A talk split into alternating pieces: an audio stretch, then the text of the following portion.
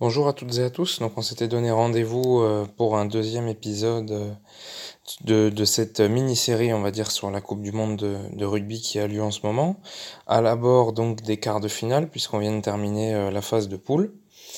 un peu moins de choses à dire sur la fin de cette phase de poule que euh, par rapport au, tout début où on avait donc fait ce podcast euh, après les premiers gros matchs où on avait eu droit à l'enchaînement de euh, France-Argentine, Nouvelle-Zélande, Afrique du Sud, etc., etc. Mais quand même, il y a des choses à retenir et notamment le fait majeur, on va dire, qui nous a marqué là sur, ces, sur ce week-end, c'est la qualification du Japon. Un Japon héroïque qui a complètement dominé son groupe avec euh, l'Irlande et, l'Écosse qui ont tour à tour été battus par cette surprenante équipe japonaise. Et puis, euh, une fois qu'on aura parlé donc euh, des Brave Blossoms, on parlera un petit peu de, des, des, des quarts de finale qui nous attendent avec en particulier évidemment un petit focus sur l'équipe de France. Mais commençons donc euh, par les Japonais. Les Japonais qui se sont qualifiés ce week-end euh, avec une nouvelle victoire, la cinquième en cinq matchs contre le 15 du Chardon. Euh, donc le Japon est qualifié premier de sa poule. Euh, je... C'est une surprise, mais finalement, euh, voilà, je me, je me, félicite un petit peu parce que je l'avais annoncé dans, dans, la preview de cette Coupe du Monde que je vous invite à, à aller revoir ou, voir si vous l'avez pas encore vu parce qu'elle est toujours d'actualité euh, pour les quarts de finale. Et donc euh, j'avais pronostiqué le Japon euh, qualifié pour les quarts devant l'Écosse. Je penserais je pensais tout de même pas qu'ils allaient à ce point euh, être excellents en gagnant en gagnant leurs cinq matchs et en finissant premier devant l'Irlande. Sur ce dernier match, donc il leur fallait gagner ou au moins finir avec un match nul euh, pour se qualifier. Euh, ils ont encore été très impressionnants. On a revu euh, les qualités principales de, de, cette équipe, la qualité principale de cette équipe qui est la vitesse de jeu. Euh, dans le rugby moderne euh, où euh, on a des grosses, des grosses nations comme l'Afrique du Sud, l'Irlande ou le Pays de Galles notamment qui axent, qui axent leur jeu sur, sur les contacts, sur les zones plaqueur-plaqué, sur ce genre de choses. Euh, le Japon, lui, euh, c'est une équipe qui, qui adore les offloads. Euh, ils ont marqué encore des essais magnifiques contre l'Écosse. Je pense notamment au deuxième, celui du pilier Inagaki, qui est une série de, de passes après contact. Vraiment un, modèle du genre. Donc les Japonais qui ont mis beaucoup beaucoup de vitesse, c'est comme ça qu'ils ont qu'ils ont qu'ils ont gagné tous leurs matchs, y compris contre l'Irlande et l'Écosse, qui ont cédé face à cette vitesse auxquels les pays européens ne sont pas forcément habitués. Et en plus de cette caractéristique-là de, euh, de jeu après contact, etc., il y a quand même une stabilité dans le paquet d'avant, notamment euh, par les avants euh, occidentaux, on va dire, en tout cas ceux qui sont nés en Océanie. Je pense au capitaine numéro 6, Michael Leach, au deuxième ligne, Luke Thompson. Donc ça, ce sont deux, deux joueurs origine de Nouvelle-Zélande. James Moore également, origine de, originaire d'Australie, euh, en deuxième ligne. Ce sont des excellents plaqueurs et, euh, et, ils ont eu des statistiques au plaquage vraiment très impressionnantes sur cette première phase. Et ça, ça a ajouté une qualité supplémentaire au jeu des Japonais qui avaient déjà brillé euh, il y a quatre ans. On se souvient, ils avaient battu l'Afrique du Sud en, en phase de poule. Mais là, on sent encore une progression euh, dans leur jeu. Ils ont euh, deux fusées sur les ailes euh, qui sont qui sont Fukuoka et Matsushima, qui, qui, qui qui empilent les essais. Et donc, c'est vraiment une équipe redoutable et, et, ça, et, ça, fait plaisir de la voir, surtout à domicile. Elle rend heureux son public. les stades sont pleins. Il y a une ferveur extraordinaire autour de, de cette équipe des Brave Blossoms et et, c'est vraiment beau à voir.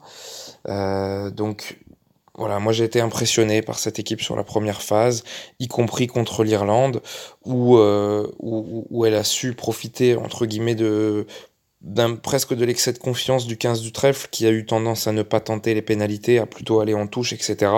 Là où euh, les Japonais eux, se sont montrés très réalistes et presque presque plus expérimentés finalement dans, dans, dans le dans les faits et, et, plus oui plus efficaces que les Irlandais qui, qui devraient être plus rodés à ce genre de match pourtant. Maintenant, prochaine étape pour les Japonais qui nous ont tant régalé jusque-là, ça va être l'Afrique du Sud. Et là, autant vous dire que ça va être une autre paire de manches. Euh, vraiment, vraiment euh, un gros cran au-dessus de l'Écosse et même au-dessus de l'Irlande. On a vu euh, leur premier match face aux Néo-Zélandais dont on avait parlé dans le premier podcast. Ça a été très très très impressionnant. Ils se sont inclinés mais pas de grand-chose.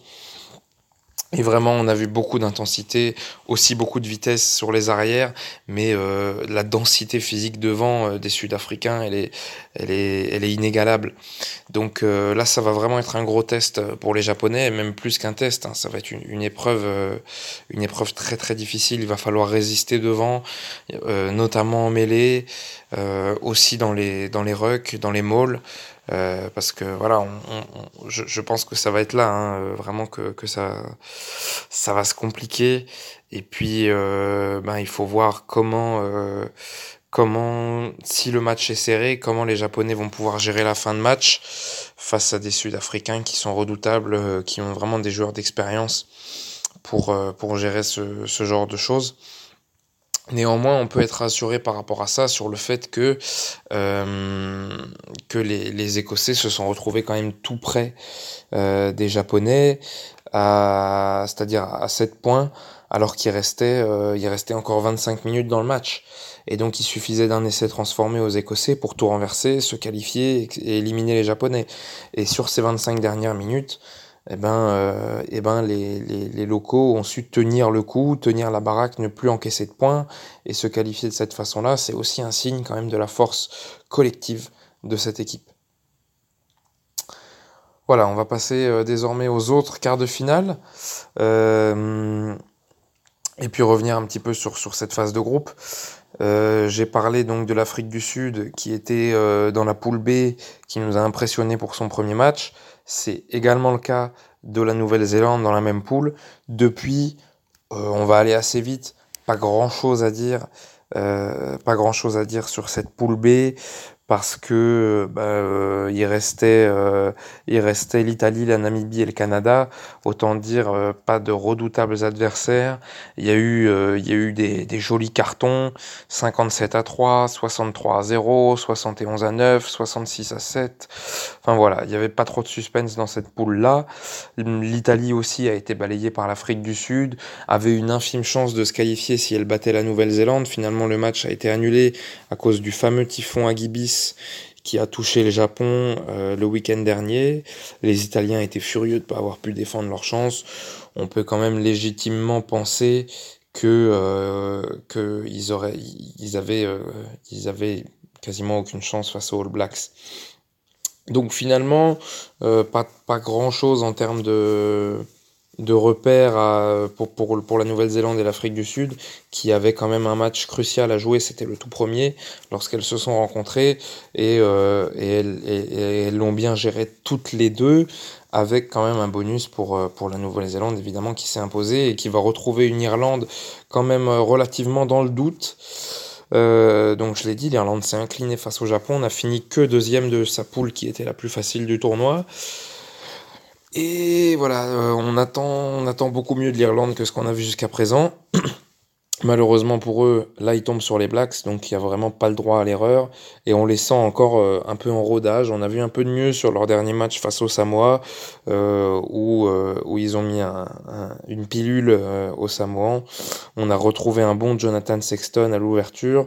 Voilà, motif d'espoir pour les, pour les Verts. Et pour autant, euh, les Blacks sont quand même largement favoris.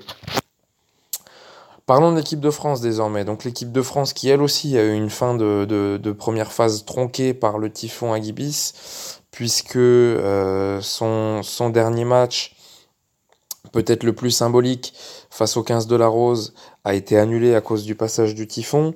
Donc finalement le seul gros, gros match euh, que la France a joué, c'était face au Pumas en, en, en ouverture. On a, déjà, euh, on a déjà repris bien en détail ce match lors du premier podcast. Et finalement, on a revu un petit peu le même scénario. Euh, D'abord face aux États-Unis, ensuite face au Tonga, avec une équipe de France toujours poussive, pourtant qui réussit plutôt bien ses entames de match. Je pense là particulièrement au Tonga. où le début de match a, été plutôt bien géré.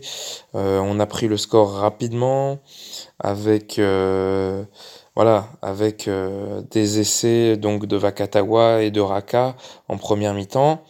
Et puis après, il y a eu le relâchement qu'on connaît malheureusement trop dans cette équipe de France qui, veut que euh, bah, la deuxième mi-temps, euh, les Tongiens sont, on, en profité pour, euh, pour revenir et, finir à, deux petits points, 23-21. Finalement, on s'en sort plutôt bien sur le fil, alors qu'il y avait quand même en théorie de la marge par rapport aux Tongiens. Mais euh, voilà, l'équipe de France est retombée dans ses travers, les mêmes qu'on avait déjà vus, euh, notamment face au Pays de Galles dans le tournoi destination. On va y revenir juste après. Euh, les États-Unis, c'est pareil, c'était aussi un scénario poussif où dans le contenu, il faut dire que l'équipe avait été déremaniée, c'était le deuxième match pour, pour le match contre les Tonga aussi. D'ailleurs, l'équipe a encore été remaniée. Il y a eu un peu trop de turnover pour qu'on puisse vraiment juger euh, un collectif euh, du côté du 15 de France. Mais euh, voilà, encore une fois, euh, deux essais inscrits tôt face aux États-Unis, et puis de nouveau, euh, de nouveau du relâchement.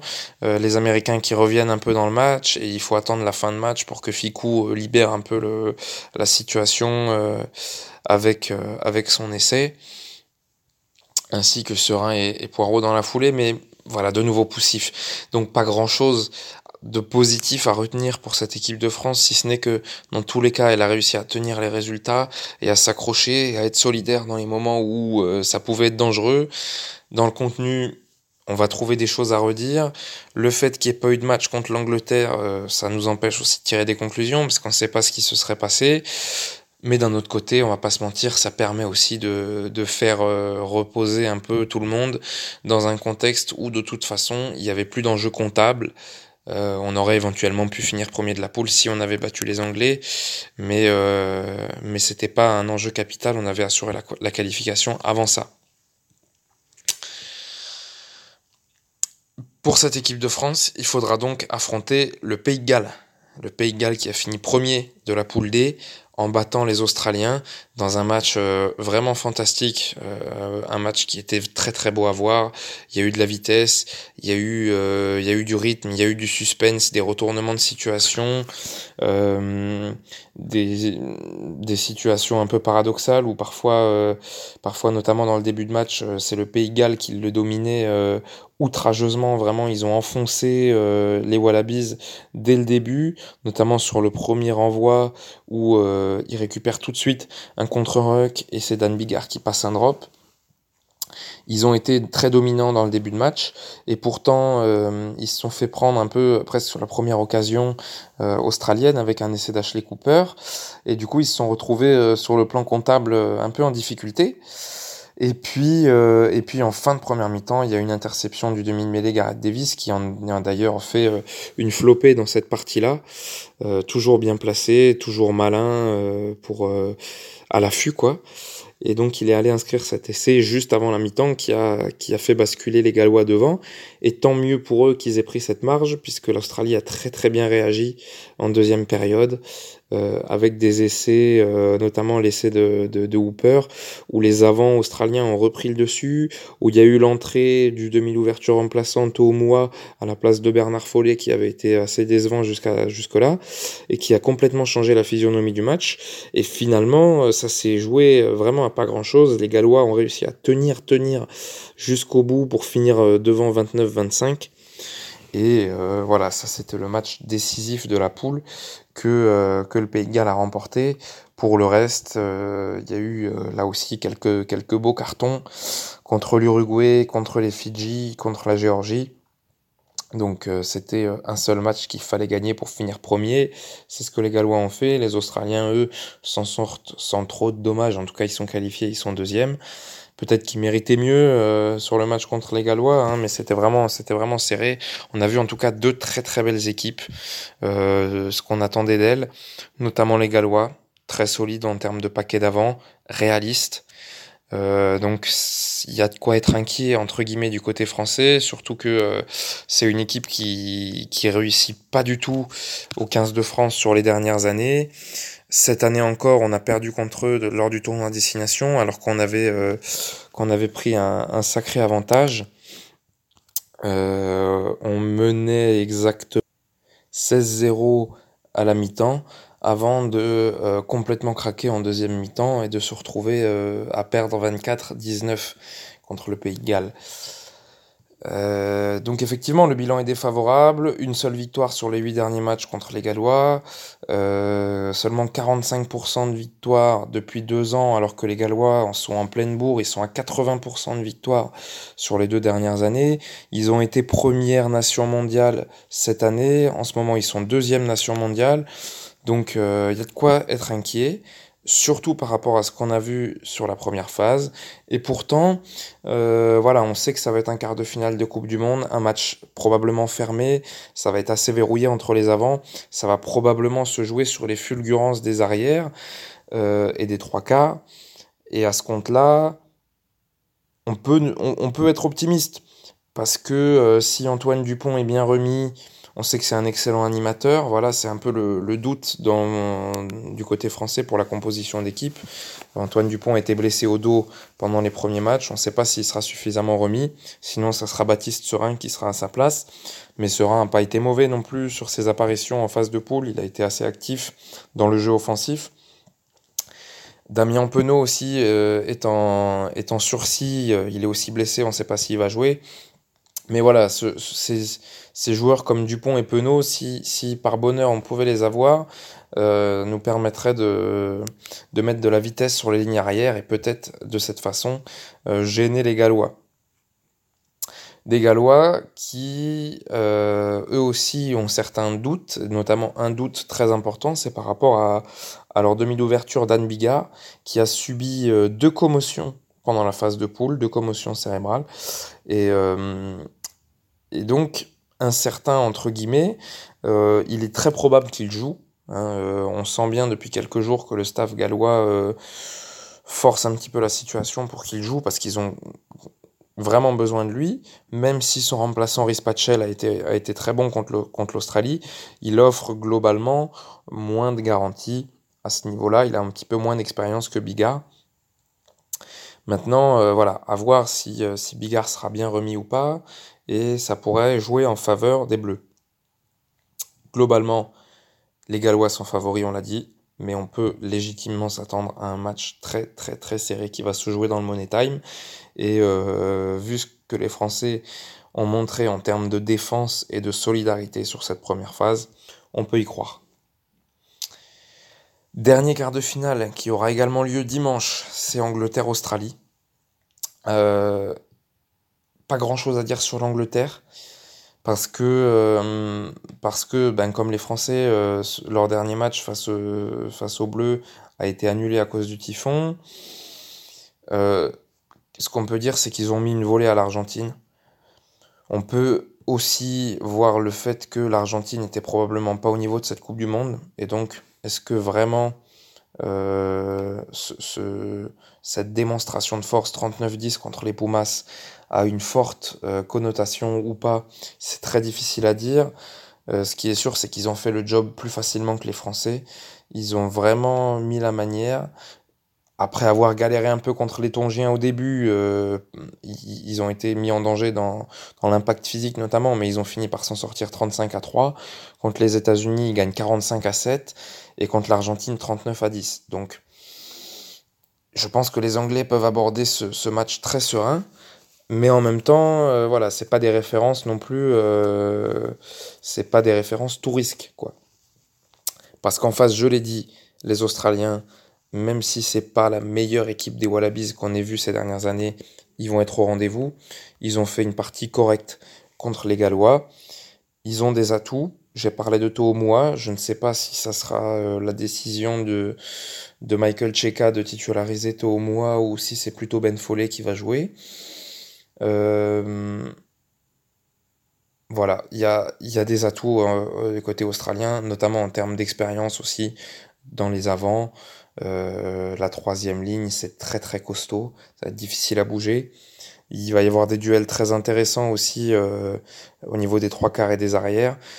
Il y a des centres, trois quarts centres très puissants de chaque côté. Il y a notamment le duel Samu Kerevi face à Manu Twilagi qui s'annonce qui s'annonce passionnant. Ça va, je pense que ça va envoyer du lourd. Et puis sur les ailes, sur les arrières, il y a aussi beaucoup de vitesse des deux côtés. Je pense que ça va vraiment être un match très très intéressant à suivre et, euh, très indécis pour le coup. Peut-être le plus indécis des, des quatre quarts de finale, même si en termes de confiance euh, engrangée depuis plusieurs mois, peut-être le, le 15 de la Rose est légèrement au-dessus. Mais voilà, vraiment, ça va être passionnant à suivre. Comme d'ailleurs les trois autres quarts, hein, on a vraiment des belles affiches. J'avoue que la fin de la phase de poule a été un peu longue là, parce que euh, ça a traîné en longueur sur des matchs pas forcément passionnants, hormis euh, la poule A où on a eu ce Japon-Écosse euh, qui a été fantastique. On peut, être un peu déçu du reste. En tout cas, depuis cette première journée où il s'était passé tant de choses. Mais là, sur les quarts de finale, je pense qu'on va être servi. Donc, euh, profitez-en, régalez-vous. Euh, N'hésitez pas à nous suivre comme vous le faites euh, depuis, depuis quelque temps sur CPI Sport. Réécouter le premier podcast. lire la preview qui est, comme je l'ai dit, toujours d'actualité, où on avait présenté les favoris de cette Coupe du Monde qui sont encore tous en lice. Donc voilà, profiter de, de, ces beaux moments de rugby qui nous attendent ce week-end, samedi et dimanche, les quarts de finale. Et puis ben, nous, on va se retrouver euh, probablement plus tard d'ici la fin de cette Coupe du Monde. Allez, merci encore euh, à tous de m'avoir écouté et à bientôt sur CPI Sport. Salut